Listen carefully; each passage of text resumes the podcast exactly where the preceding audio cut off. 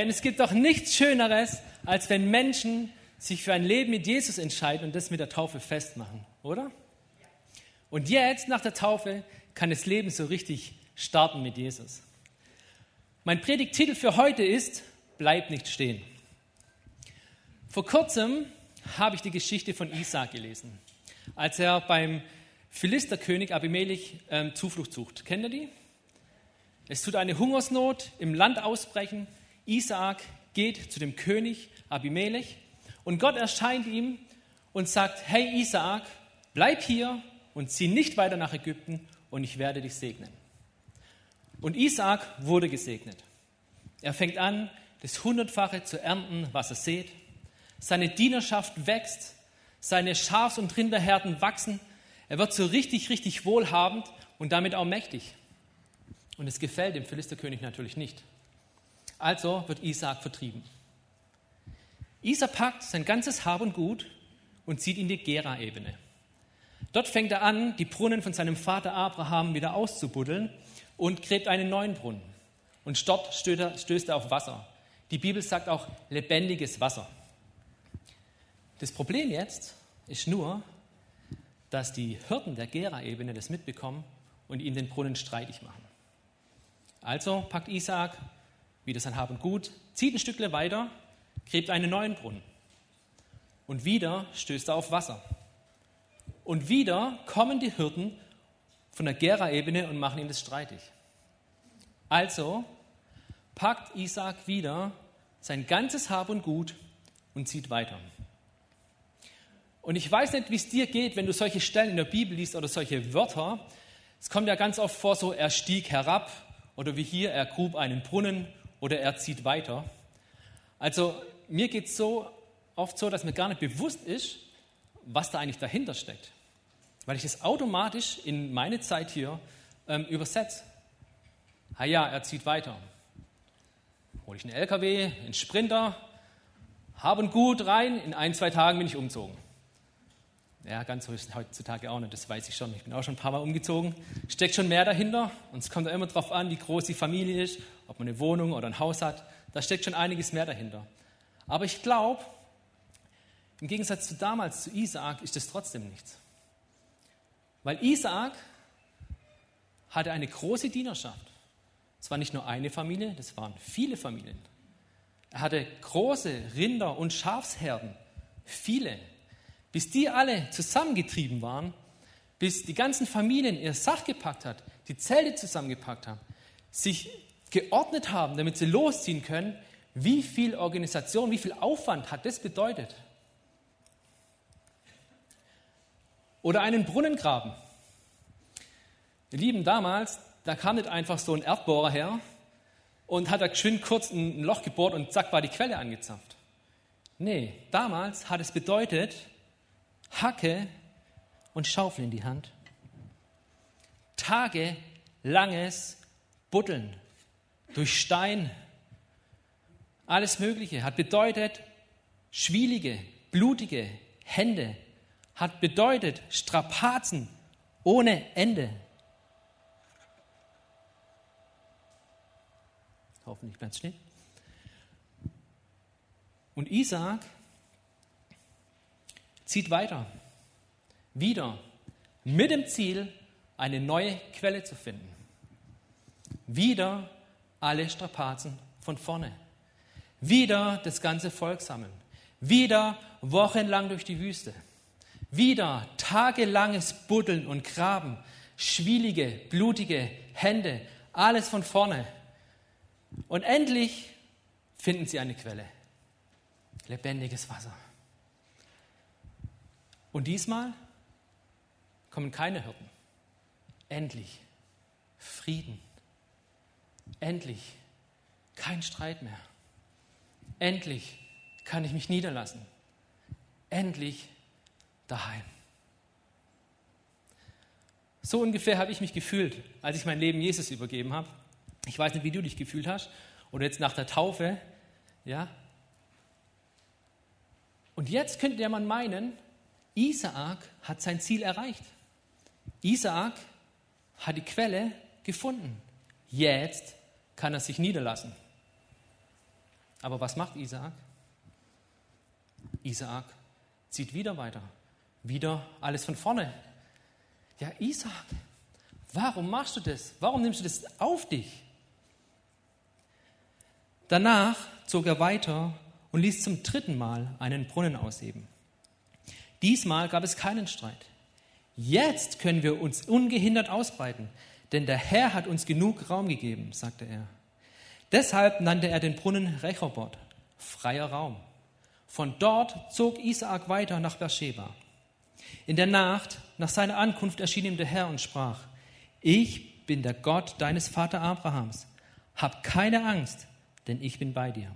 Ich will dich segnen und dir viele Nachkommen geben, weil ich es meinem Diener Abraham so versprochen habe. Ich will dich segnen und dir viele Nachkommen geben. Isaak nahm den Moment, als sein Ziel angekommen ist, als er die Quelle gefunden hat, nahm er, um weiterzugehen, um sich auszubreiten, um in die Verheißung Gottes für sein Leben zu kommen. Und dann komme ich zum ersten Punkt, den ich euch mitgeben möchte. Jesus ist der Startpunkt in deinem Leben. Wer aber von dem Wasser trinkt, das ich ihm gebe, der wird nie wieder Durst bekommen.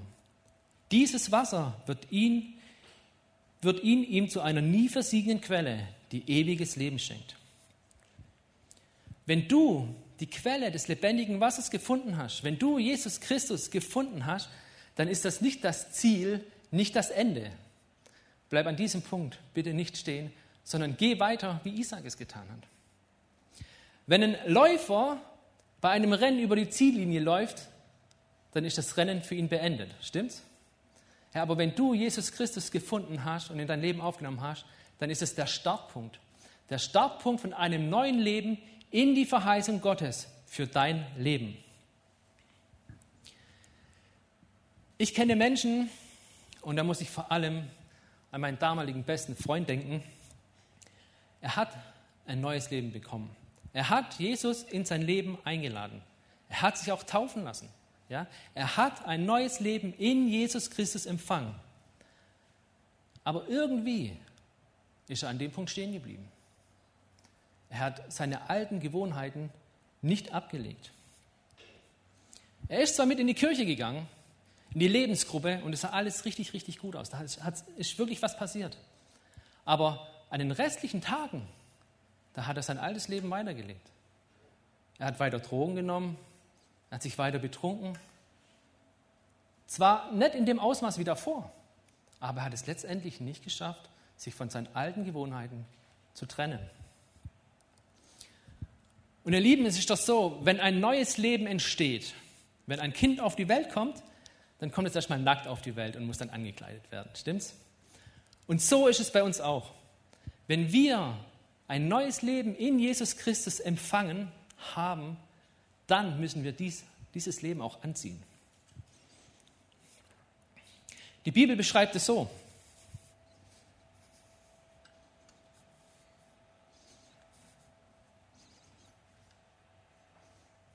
Das ist nicht mein Hochzeitsanzug. Die Bibel beschreibt es so. Ihr sollt euer altes Leben wie alte Kleider ablegen. Folgt nicht mehr euren Leidenschaften, die euch in die Irre führen und euch zerstören. Lasst euch in eurem Denken verändern und innerlich ganz neu ausrichten. Zieht das neue Leben an, wie ihr neue Kleider anzieht. Ihr seid nun zu neuen Menschen geworden, die Gott selbst nach seinem Bild geschaffen hat. Jeder soll erkennen, dass ihr jetzt zu Gott gehört und so lebt, wie es ihm gefällt. Mein bester damaliger Freund hat das alte Leben nicht ausgezogen wie alte Kleider und sein neues Leben angezogen. Und die Folge davon war, er ist nicht in die Verheißung Gottes für sein Leben gekommen. Die Folge war, er hat sich von Gott abgewandt und lebt ein Leben ohne Gott. Und dann komme ich zum nächsten Punkt, den ich euch mitgeben möchte. Lege deine alten Kleider ab und zieh dein neues Leben an. Wenn wir den Epheserbrief weiterlesen, dann zählt Paulus einige dieser alten Kleider auf. Legt das Lügen ab und sagt zueinander die Wahrheit. Denn wir alle sind Glieder am Leib von Christus. Wer vom Diebstahl gelebt hat, muss jetzt damit aufhören. Er soll seinen Lebensunterhalt durch eigene Arbeit verdienen und zusehen, dass er auch noch etwas für die Armen übrig hat. Lasst kein giftiges Wort über eure Lippen kommen. Weg also mit aller Verbitterung, mit Aufbrausen, mit Zorn und jeder Art von Beleidigung. Schreit einander nicht an. Legt jede feindselige Gesinnung ab. Eigentlich sind hier die alten Kleider oder die Eigenschaften des alten Lebens ganz klar benannt. Und ich glaube trotzdem ist es nicht immer so einfach, sich von ihnen zu trennen oder sie zu erkennen. Manchmal sehen wir ja gar keine Notwendigkeit, warum soll ich überhaupt was ändern, weil ich gar nicht weiß, dass Dinge, die ich tue, vielleicht gar nicht richtig sind. Zum Beispiel nehmen wir nicht Lügen. Ja, wann habe ich denn gelogen? Reicht es aus, wenn ich ein bisschen was weglasse? Wenn ich nicht alles erzähle? Ist das dann schon gelogen? Oder stehlen? Wenn ich Druckerpapier von meinem Arbeitgeber für meine private Zwecke nutze, ist es dann gestohlen? Habe ich doch bis jetzt auch gemacht, das machen die anderen auch, ist doch nicht so schlimm. Manchmal ist es also doch nicht so einfach zu erkennen, was richtig und was falsch ist. Und ihr Lieben, ich glaube, das betrifft nicht nur die, die wo vor kurzem ihr Leben Jesus übergeben haben, sondern ich glaube, das betrifft jeden Menschen, egal wie lange er schon mit Jesus unterwegs ist. Weil wie viele Christen kenne ich, die mit Verletzungen zu kämpfen haben und dadurch eine Wurzel der Verbitterung in sich tragen? Und was haben wir vorhin gelesen? Also weg mit aller Verbitterung. Und ich glaube, oft ist es auch so, dass wir gar nicht erkennen, ja, warum bin ich denn verbittert? Wo kommt denn das her? Ja? Aber ich glaube, dass wir etwas in uns tragen, das uns dabei hilft, zu erkennen, was richtig und was falsch ist, was wir ablegen sollen. Und zwar glaube ich, ist das unser Gewissen. Ich glaube, unser Gewissen kann uns dabei helfen, die alten Kleider abzulegen. Im Neuen Testament wird für das Wort Gewissen Synaidesis genannt, gebraucht. Und wörtlich heißt das mit Wissen. Siehe, der Mensch ist geworden wie einer von uns, zu erkennen Gutes und Böses. Wir sind also Mitwisser von dem, was gut und böse ist, was richtig und was falsch ist. Ich glaube, oft ist das Problem nur, dass unser Gewissen falsch geprägt werden kann. Zum Beispiel durch unsere Erziehung. Wenn jetzt Eltern lügen, ja, wenn im Elternhaus gelogen wird und es ganz normal ist, zu lügen für den eigenen Vorteil, dann wird höchstwahrscheinlich Lügen für das Kind auch normal sein. Und höchstwahrscheinlich wird es kein schlechtes Gewissen haben, wenn es lügt. Ich glaube auch, dass unser Gewissen abgetötet oder wie abgestumpft werden kann, indem wir immer wieder das Falsche machen. Ich zum Beispiel, ich bin definitiv nicht als Lügner erzogen worden. Im Gegenteil. Ja? Und das erste Mal, als ich meine Eltern angelogen habe, da hatte ich ein schlechtes Gewissen. Aber so richtig. Aber ich habe nicht aufgehört. Ich habe weitergelogen. Und weitergelogen. Und irgendwann hatte ich kein schlechtes Gewissen mehr. Da hat sich das Gewissen nicht mehr gemeldet. Und ich war richtig gut im Lügen. Ihr müsst mal meine Mutter fragen, wie die ich ins Gesicht gelogen habe. Hey. Oder stehlen. Das erste Mal, als ich gestohlen habe, habe ich eine Schokoladentafel geklaut. Ich weiß noch gar nicht mehr warum. War es Gruppenzwang, war es um cool zu sein? Keine Ahnung. Ja? Und ich bin natürlich auch gleich erwischt worden. Aber ich habe trotzdem nicht aufgehört zu stehlen. Dann habe ich angefangen, Zigaretten zu klauen, weil ich sie mir nicht leisten konnte. Und da hat sich mein Gewissen auch noch gemeldet, aber ich habe weiter geklaut und weiter geklaut. Und irgendwann hat sich das Gewissen nicht mehr gemeldet. Irgendwann war es nur noch ein Kick. Ja, da habe ich alles Mögliche geklaut, auch wenn ich es nicht gebraucht habe. Und mein Gewissen hat sich nicht gemeldet. Das Gewissen kann also falsch geprägt sein oder abgestumpft sein. So, die gute Nachricht ist, ich glaube, dass das Gewissen auch wieder aktiviert werden kann. Ich glaube, dass Gott unser Gewissen neu beleben kann. Ich habe einige Zeit in einem Lebensmittelbetrieb gearbeitet, um genau zu sagen, in einem Gewürzveredelungswerk, da arbeitet man mit Gewürzen. Und es war an der Tagesordnung, es war ganz normal, dass wenn du Gewürze für daheim gebraucht hast, dass du dir einfach welche mitgenommen hast. Aber als ich mein Leben Jesus übergeben habe, hat sich angefangen, mein Gewissen zu melden. Hey Manu, das ist nicht richtig, was du da tust. Das ist doch nicht deins. Ja, eigentlich stimmt es ja schon, gell? aber habe ich doch bis jetzt auch gemacht, war doch nicht schlimm. Und Arbeitgeber hat doch tonnenweise davon, das ist doch wurscht. Aber ich habe angefangen, auf mein Gewissen zu hören. Ich habe es gelassen, dann zu stehlen. Und wisst ihr, was dann passiert ist? Genau das, was wir in Vers 23 gelesen haben. Lasst euch in eurem Denken verändern und euch innerlich ganz neu ausrichten. Mein Denken hat sich verändert. Mein Inneres hat sich neu ausgerichtet. Mein Herz hat sich verändert. Gott möchte uns helfen, indem er zu unserem Gewissen spricht, was richtig und was falsch ist. Er möchte uns helfen, unsere alten Kleider abzulegen und unsere neuen Kleider anzulegen. Er möchte uns dadurch helfen, in die Verheißung Gottes für unser Leben zu kommen. Ich habe kürzlich einen interessanten, einen interessanten Satz gelesen ähm, in einem Buch über Seelsorge. Und zwar, Herz meint auch Logik und Vernunft, also das, was wir dem Kopf und dem Verstand zuschreiben.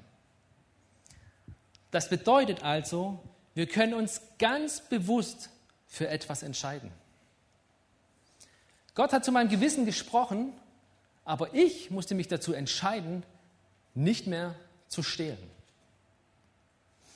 Vor ein paar Tagen habe ich einen Jugendlichen gefragt, hey du, wie sieht es bei dir aus? Gibt es was in deinem Leben oder gab es was in deinem Leben, das du ganz bewusst gelassen hast und dein Leben hat sich dadurch verändert? Und dieser Jugendliche ist halt da, der sitzt da hinten, Benedikt. Benedikt, würdest du mal vorkommen und uns ein bisschen davon erzählen, einen dicken Applaus bitte.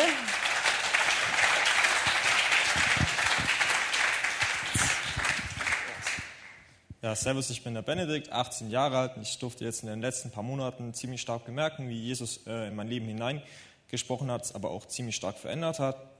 Die erste Sache, die ich so bewusst mit ihm an mir ändern wollte, war mein ständiges Fluchen.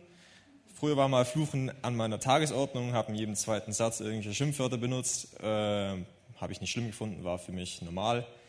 Durfte dann aber auch oft von Bekannten und Freunden und Familienangehörigen hören, dass, ja, dass es verletzend ist, was ich äh, ja das sage und hatte dann auch so eine, in mir so eine Stimme, die gesagt hat, ich brauche es ja eigentlich nicht, weil meistens ist mit den Fluchen auch so bei mir die Aggression mitgekommen, war dann ziemlich schnell auf 180, habe es dann auch nicht eingesehen, weil wenn mal was nicht mir gepasst hat.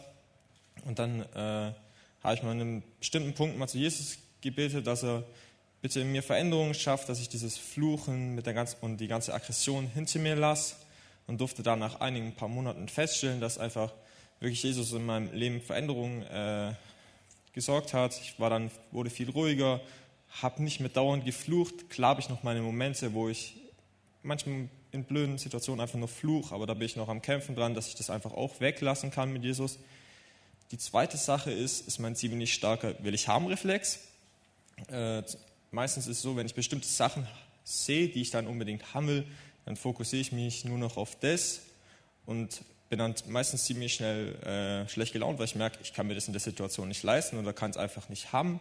Und dann fokussiere ich mich nur noch auf das Schlechte und sage mir so, ich kann es nicht haben, jetzt bin ich deprimiert.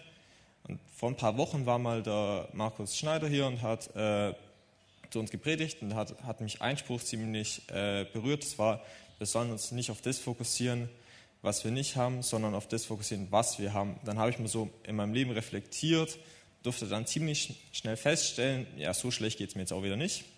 Äh, ja, ich durfte merken einfach, was für Lux, mit was für Luxusgütern ich eigentlich umgehen darf, die, mit denen viele keine Berührungs, Berührungspunkte haben und habe dann einfach mal wirklich da feststellen können, wie eigentlich, wie dankbar ich sein darf und habe dann mal wirklich zu Gott gebeten, dass er auch bitte da in meinem Leben für Veränderung herrscht.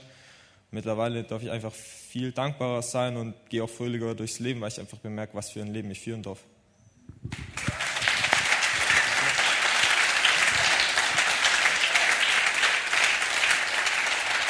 Vielen Dank, sehr mutig von dir. Gott spricht also durch unser Gewissen, durch eine innere Stimme, aber wir müssen uns bewusst dazu entscheiden, etwas nicht mehr zu tun. Nein, ich tue es jetzt nicht mehr. Ich wende mich davon ab und ich wende mich Gott zu. Wer darf nach vorne kommen? Isaak hätte sich an dem Brunnen niederlassen können. Er hat ja sein Ziel erreicht. Er hatte ja die Quelle des lebendigen Wassers. Aber er hat sich dazu entschieden, weiterzugehen. Wenn er nicht weitergegangen wäre, wäre er nicht in die Verheißung Gottes für sein Leben gekommen. Er hat sich bewusst entschieden, weiterzugehen. Und ich möchte dich ermutigen, heute dich bewusst dazu entscheiden, weiterzugehen. Und somit in die Verheißungen Gottes für dein Leben zu kommen. Was könnte eine Verheißung sein? Zum Beispiel, wen der Sohn frei macht, der ist wirklich frei. Hey, vielleicht hast du mit einer Sucht zu kämpfen und Gott spricht dich heute an. Sagt, es ist nicht gut für dich. Und ich möchte dich ermutigen, heute ganz bewusst die Entscheidung zu treffen, hey, an diese Sache gehe ich ran mit Gott. Und ich glaube, dass Gott mit seiner Gnade, mit seiner Liebe, mit seiner Barmherzigkeit kommt und dir dabei hilft. Hey, das ist das Schöne daran an Gott. Wir müssen es nicht aus eigener Kraft schaffen. Wir müssen uns zwar dazu entscheiden, aber dann kommt Jesus, nimmt uns an die Hand und geht mit uns die nächsten Schritte. Vielleicht hörst du auch auf, auf die Kosten deines Arbeitgebers zu drucken. Und auf einmal verändert sich die Atmosphäre in deiner Abteilung. Auf einmal verändert sich die Beziehung zu deinen Kollegen und zu deinem Chef. Und auf einmal gehen Türen auf, wo du davon nie gedacht hättest. Vielleicht bist du auch selbstständig oder hast ein Nebengewerbe und du merkst, ey, irgendwie läuft das nicht richtig. Und vielleicht möchte Gott dich heute darauf hinweisen und sagen, hey, schau mal, in dem Bereich, da bewegst du dich in einer Grauzone und das ist nicht gut. Vielleicht gehst du auch nebenher schwarz arbeiten, wenn du Nebengewerbe hast. Und Gott sagt, hey, das ist nicht richtig, schwarz arbeiten, lass das. Hey, und du lässt es mit Gottes Hilfe und auf einmal segnet Gott dein Geschäft. Und es kommen Aufträge rein ohne Ende. Vielleicht merkst du aber auch, hey, in einem Bereich meines Lebens bin ich verbittert. Und Gott möchte sagen, hey, schau mal, bei dieser Person, da steht noch Vergebung an. Und entscheide dich heute bewusst, diesen Schritt zu tun und zu vergeben. Und Jesus hilft dir dabei. Er möchte dich da freisetzen. Er möchte dich von der Verbitterung lösen. Ja, vielleicht können wir zusammen aufstehen.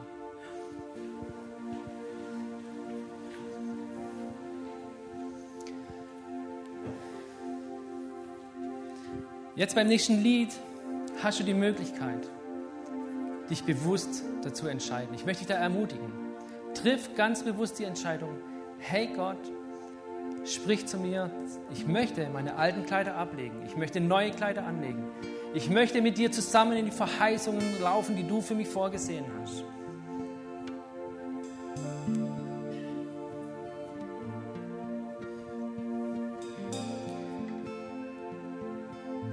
Himmlischer Vater, ich danke dafür, dass du uns so sehr liebst. Ich danke dir dafür, dass du einen Plan mit uns hast. Ich danke dir dafür, dass du eine, eine Verheißung für uns hast. Herr, und ich bitte dich, dass du uns hilfst, dass du unser Gewissen neu aktivierst, dass du zu uns sprichst, hey, was läuft nicht ganz so richtig in meinem Leben? Wo, was kann ich ablegen? Und auf was kann ich anlegen?